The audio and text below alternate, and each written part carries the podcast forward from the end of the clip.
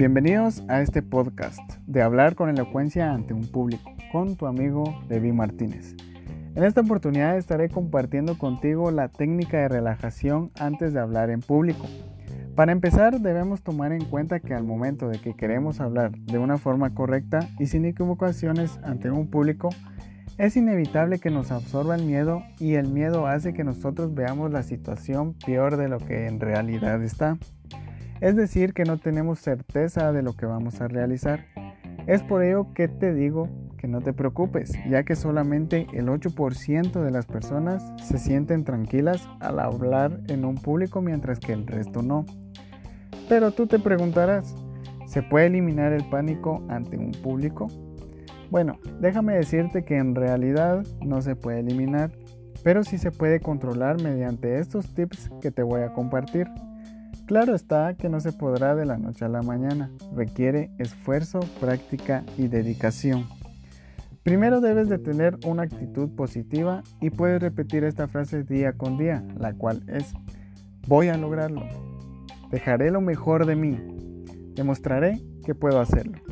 Si repites esto, tu confianza y certeza subirá de un nivel inferior a un nivel más alto. Segundo, debes ser objetivo.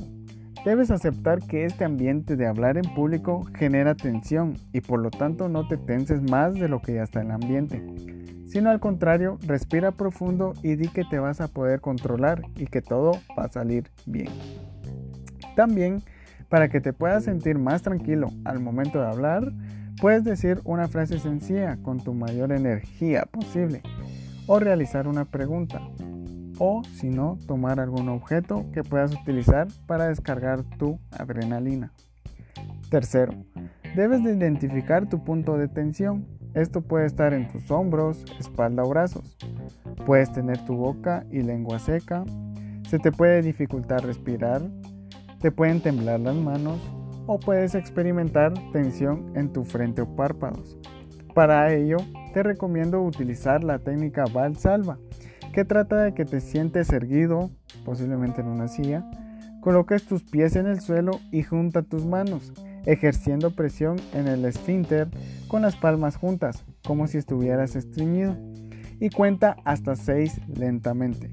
Esto disminuirá tu adrenalina nerviosa y la transformará en energía para la presentación. Cuarto, realiza ejercicios de respiración. Esto te ayudará a tener mayor entonación y certeza en tu voz. Puedes ponerte de pie con la espalda recta, lleva tus manos a la cintura, inspira profundamente y energéticamente di las, las sílabas ha, he, hi, ho, hu. También puedes estar de pie, inspira profundamente y lee un párrafo en voz alta, sin signos de puntuación y sin volver a inspirar hasta donde llegue tu aire. Con estos ejercicios mejorarás tu voz y podrás demostrar frente a un público que estás seguro de lo que estás haciendo y diciendo. Por último, realiza estos ejercicios de dicción. Puedes ponerte de pie y llevar tus manos a la cintura. Luego colócate un lápiz en la parte de delante de los dientes y practicar lecturas en voz alta.